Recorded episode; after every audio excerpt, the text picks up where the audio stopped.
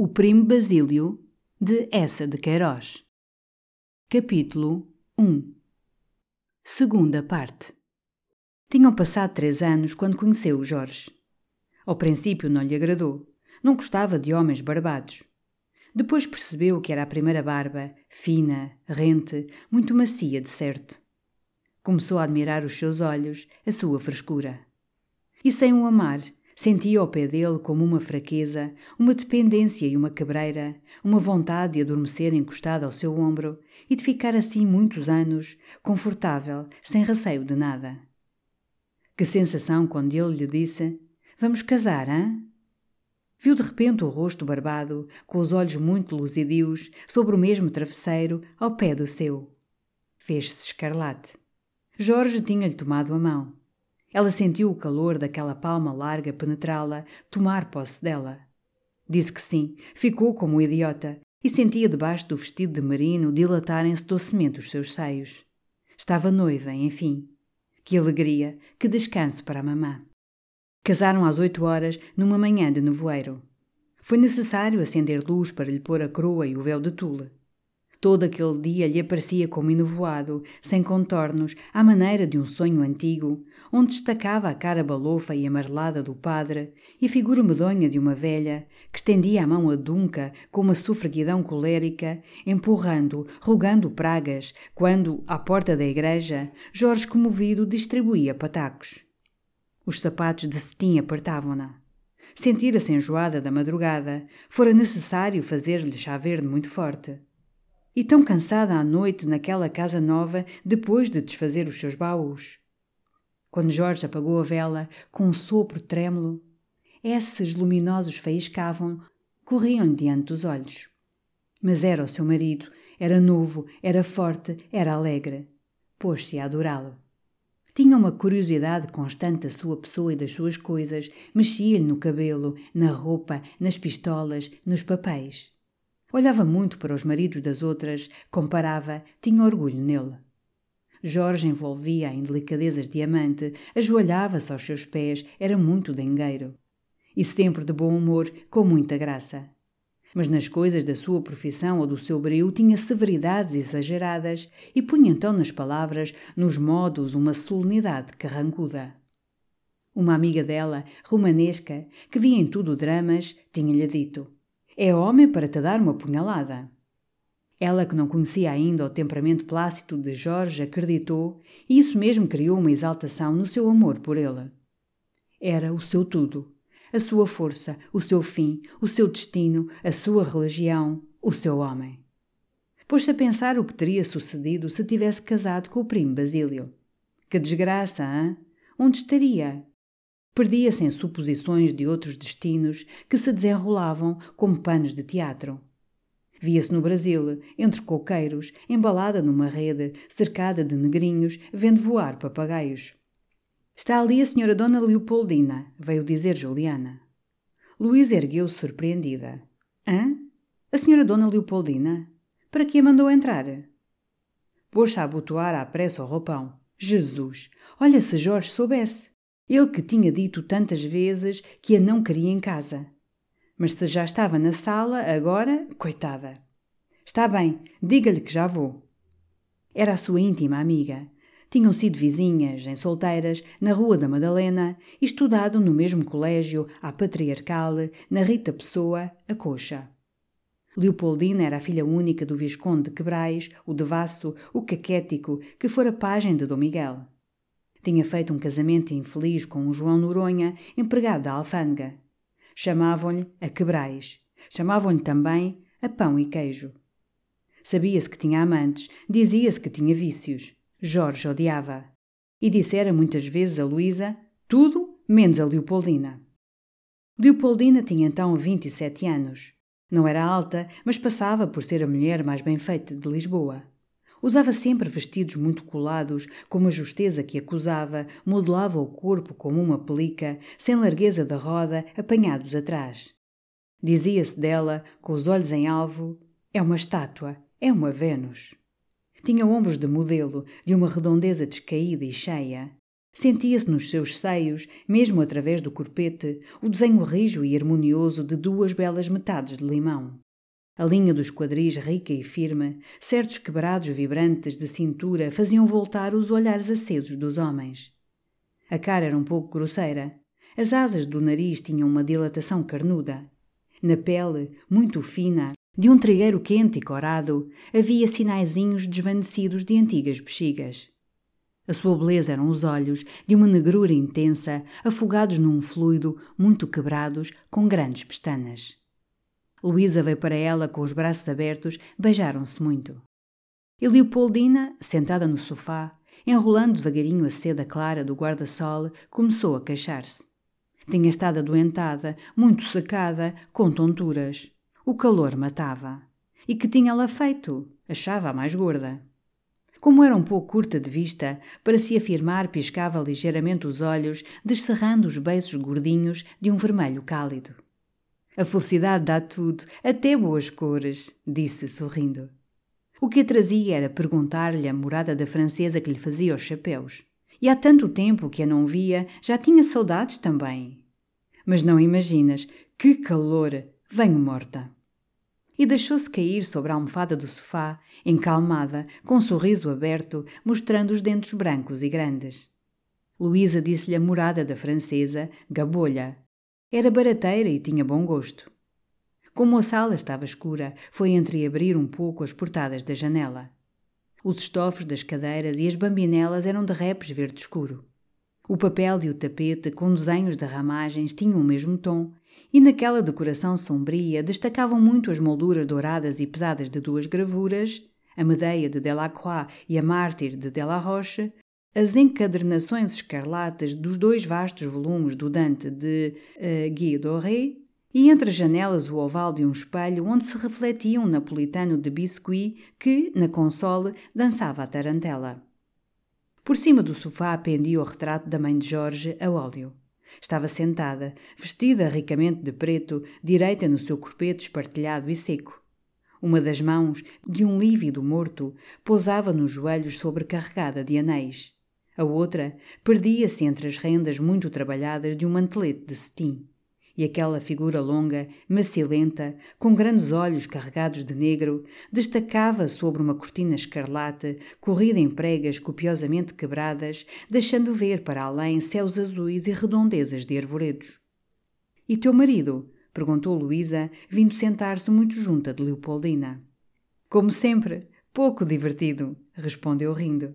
E, com ar sério, a testa um pouco franzida, sabes que acabei com Mendonça. Luísa fez ligeiramente vermelha. Sim? Leopoldina deu logo detalhes. Era muito indiscreta, falava muito de si, das suas sensações, da sua alcova, das suas contas. Nunca tivera segredos para Luísa. E na sua necessidade de fazer confidências, de gozar a admiração dela, descrevia-lhe os seus amantes, as opiniões deles, as maneiras de amar, os tiques, a roupa, com grandes exagerações. Aquilo era sempre muito picante, cochichado ao canto de um sofá, entre risinhos. Luísa costumava escutar, toda interessada, as maçãs do rosto um pouco envergonhadas, pasmada, saboreando, com um arzinho beato. Achava tão curioso. Desta vez é que bem posso dizer que me enganei, minha rica filha, exclamou Leopoldina, erguendo os olhos desoladamente. Luísa riu. Tu enganas-te quase sempre. Era verdade, era infeliz.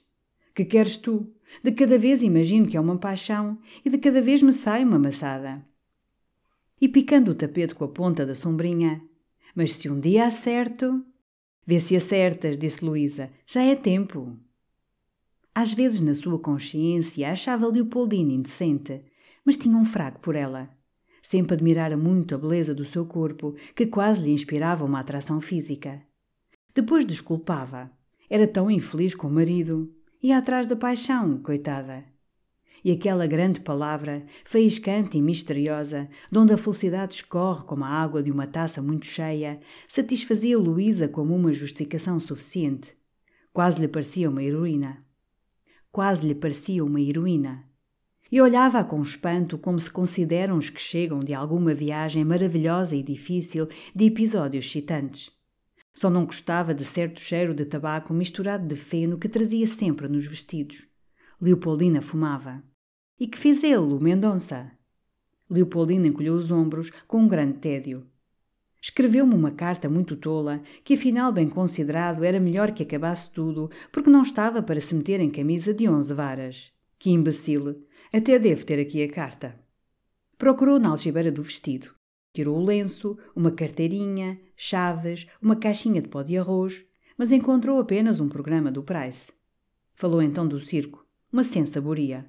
O melhor era um rapaz que trabalhava no trapézio. Lindo rapaz, bem feito, uma perfeição. E de repente, então teu primo Basílio chega? Assim li hoje no Diário de Notícias. Fiquei pasmada. Ah, outra coisa que te queria perguntar antes que me esqueça. Com que guarneceste tu aquele vestido de xadrezinho azul? Vou mandar fazer um assim.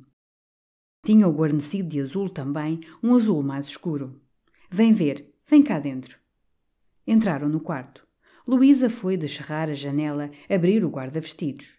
Era um quarto pequeno, muito fresco, com cretones de azul pálido. Tinha um tapete barato, de fundo branco, com desenhos azulados.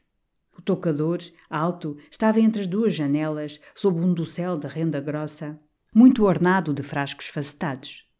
Entre as bambinelas, em mesas redondas de pé de galo, plantas espessas, begónias, macoamas, dobravam decorativamente a sua folhagem rica e forte em vasos de barro vermelho vidrado.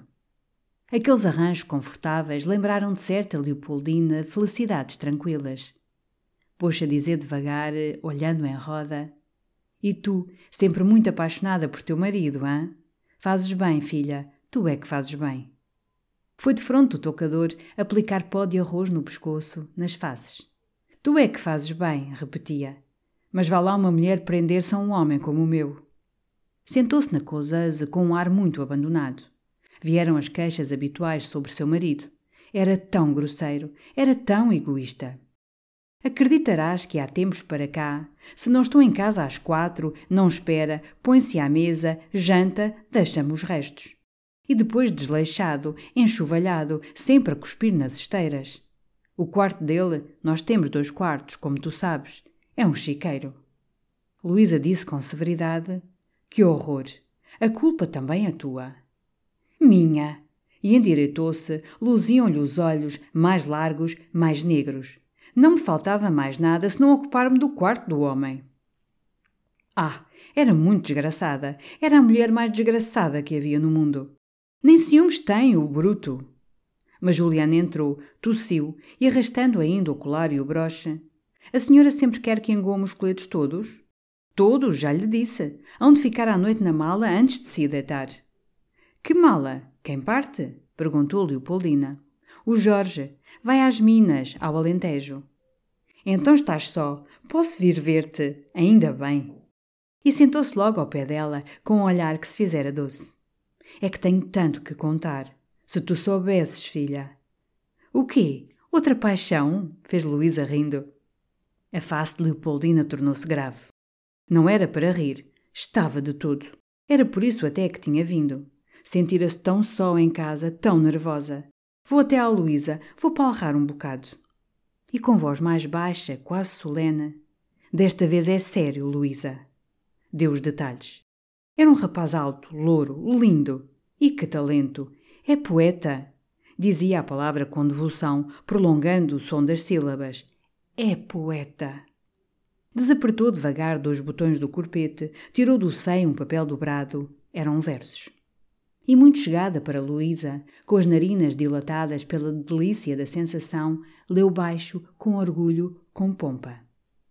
A ti, farol da guia, 5 de junho. Quando o cismo à hora do poente, sobre os rochedos onde brama o mar, era uma elegia.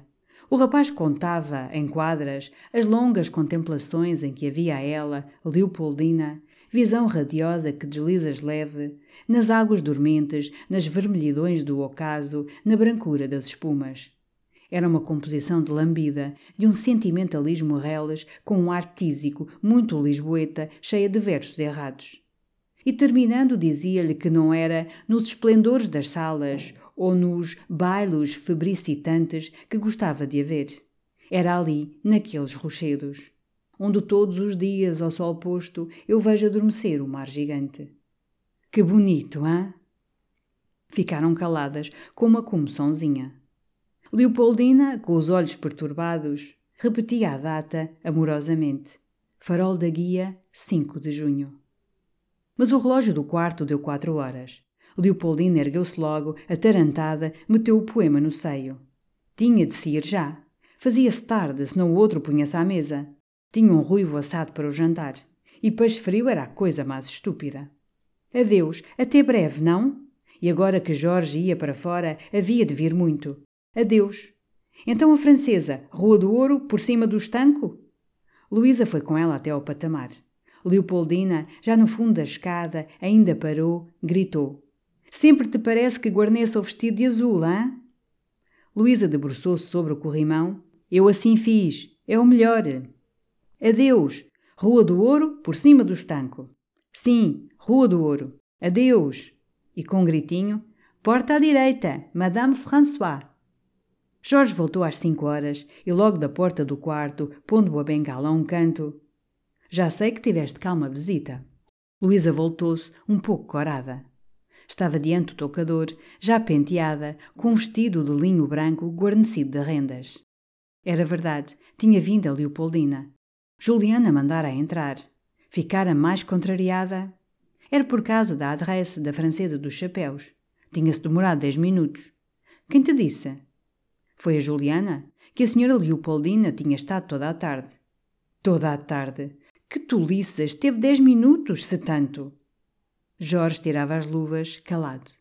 Chegou-se à janela, pôs-se a sacudir as duras folhas de uma begónia malhada de um vermelho doente com uma baba prateada. Assobiava baixo e parecia todo ocupado em conchegar um botão de amarilis aninhado entre a sua folhagem luzidia, como um pequenino coração assustado. Luísa ia passando o seu medalhão de ouro numa longa fita de veludo preto. Tinha uma tremura nas mãos, estava vermelha. O calor tem-lhes feito mal, disse. Jorge não respondeu. Assobiou mais alto, foi à outra janela, bateu com os dedos nas folhas elásticas de uma macoama de tons verdes e sanguíneos e, alargando impacientemente o colarinho como um homem sufocado, ouve lá, é necessário que deixes por uma vez de receber essa criatura. É necessário acabar por uma vez. Luísa fez escarlate. É por causa de ti. É por causa dos vizinhos. É por causa da decência. Mas foi a Juliana, balbuciou Luísa. Mandasse-la sair outra vez. Que estavas fora. Que estavas na China. Que estavas doente. Parou, com um tom desconsolado, abrindo os braços. Minha rica filha, é que todo o mundo a conhece. É a Quebrais. É a pão e queijo. É uma vergonha. Citava-lhe os seus amantes, exasperado. O Carlos Viegas, o magro, de bigode caído, que escrevia comédias para o ginásio. O Santos Madeira, o picado das bexigas, com uma gafurinha. O Melchior Vadio, um gingão desossado, com um olhar de carneiro morto, sempre a fumar numa enorme boquilha. O Pedro Câmara, o bonito. O Mendonça dos Calos. Tutti quanti. E encolhendo os ombros, exasperado, como se eu não percebesse que ela esteve aqui, só pelo cheiro, este horrível cheiro de feno. Vocês foram criadas juntas, etc. Tudo isso é muito bom. Hás de desculpar, mas se encontro na escada, corro-a, corro-a. Parou um momento e, comovido, Ora, vamos, Luísa, confessa. Tenho ou não razão? Luísa punha os brincos ao espelho, atarantada. Tens, disse. Ah, bem. E saiu, furioso. Luísa ficou imóvel. Uma lágrimazinha redonda, clara, rolava-lhe pela asa do nariz. Assoou-se muito doloridamente. Aquela Juliana, aquela bisbilhoteira, de má, para fazer cisânia. Veio-lhe então uma cólera. Foi ao quarto dos engomados, atirou com a porta. Para que foi você dizer quem esteve ou quem deixou de estar? Juliana, muito surpreendida, pousou o ferro. Pensei que não era segredo, minha senhora. Está claro que não, tola. Quem lhe diz que era segredo? E para que mandou entrar? Não lhe tenho dito muitas vezes que não recebo a senhora Dona Leopoldina? A senhora nunca me disse nada, replicou, toda ofendida, cheia de verdade. Mente! Calce! Voltou-lhe as costas. Veio para o quarto, muito nervosa, foi encostar-se à vidraça. O sol desaparecera. Na rua estreita havia uma sombra igual, de tarde sem vento. Pelas casas, de uma edificação velha, escuras, estavam abertas as varandas onde em vasos vermelhos se mirrava alguma velha planta miserável, manjericão ao cravo. Ouvia-se, no teclado melancólico de um piano, a oração de uma virgem, tocada por alguma menina, no sentimentalismo vadio do domingo. E na sua janela, de fronte, as quatro filhas do Teixeira Azevedo, magrinhas, com os cabelos muito riçados, as olheiras pisadas, passavam a sua tarde de dia santo olhando para a rua, para o ar, para as janelas vizinhas, cochichando se viam passar um homem, ou debruçadas, com uma atenção idiota, faziam pingar saliva sobre as pedras da calçada. Jorge tinha razão, coitado, pensava Luísa. Mas, também, que podia ela fazer? Já não ia à casa de Leopoldina, tirar o seu retrato do álbum da sala, vira-se obrigada a confessar-lhe a repugnância de Jorge, tinham chorado ambas até. Coitada! Só a recebia de longe a longe uma raridade, um momento. E enfim, depois de ela estar na sala, não a havia de ir empurrar pela escada abaixo. Um homem grosso, de pernas tortas, curvado sob um realejo, apareceu então ao alto da rua. As suas barbas pretas tinham um aspecto feroz. Parou, pôs-se a voltear a manivela, levantando em redor, para as janelas, um sorriso triste de dentes brancos, e a casta diva, com uma sonoridade metálica e seca, muito tremida, espalhou-se pela rua. Gertrudes, a criada e a concubina do doutor de matemática, veio encostar logo aos caixilhos estreitos da janela a sua vasta face trigueira de quarentona farta e estabelecida. Adiante, na sacada aberta de um segundo andar, debruçou-se a figura do cunha rosado, magro e chupado, com boné de borla, o aspecto desconsolado do doente de intestinos, conchegando com as mãos transparentes o robe de chambre ao ventre. Outras faces enfastiadas mostraram-se entre as bambinelas de caça. Na rua, as tanqueiras chegou-se à porta, vestida de luto, estendendo o seu carão viúvo, os braços cruzados sobre o chal tingido de preto, esguia nas longas saias escoadas. Da loja, por baixo da casa do Azevedo, veio a carvoeira, enorme de gravidez bestial, o cabelo esguedelhado em repas secas, a cara oleosa e enfarruscada, com três pequenos meio nus, quase negros, chorões e hirsutos, que se lhe penduravam da saia de chita. E o Paula, com loja de trastes velhos, adiantou-se até ao meio da rua. A pala de verniz do seu boné de pano preto nunca se erguia de cima dos olhos. Escondia sempre as mãos, como para ser mais reservado, por trás das costas, debaixo das abas do seu casaco de cotim branco. O calcanhar sujo da meia saía-lhe para fora da chinela bordada à miçanga e fazia roncar o seu pigarro crónico de um modo despeitado. Detestava os reis e os padres. O estado das coisas públicas enfurecia-o. Assobiava frequentemente a Maria da Fonte e mostrava-se nas suas palavras, nas suas atitudes, um patriota exasperado. O homem do realejo tirou o seu largo chapéu desabado e, tocando sempre, ia estendendo em redor para as janelas com um olhar necessitado. As azevedos tinham logo fechado violentamente a vidraça. A carvoeira deu-lhe uma moeda de cobre, mas interrogou-o. Quis de certo saber de que país era, por que estradas tinha vindo e quantas peças tinha o instrumento. Gente endomingada começava a recolher, com um ar de riado longo passeio, as botas empoeiradas.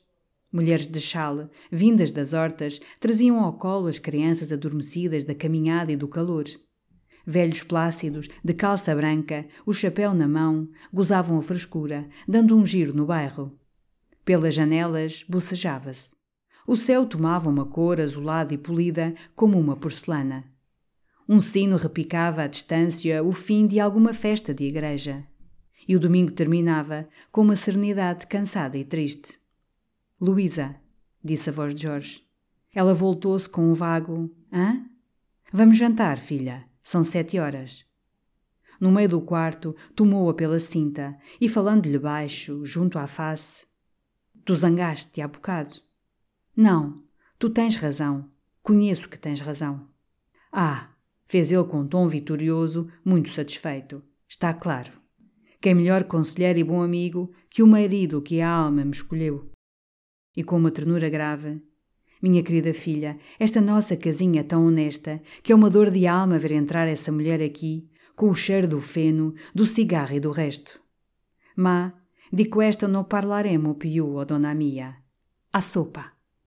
Without the ones like you, who work tirelessly to keep things running, everything would suddenly stop.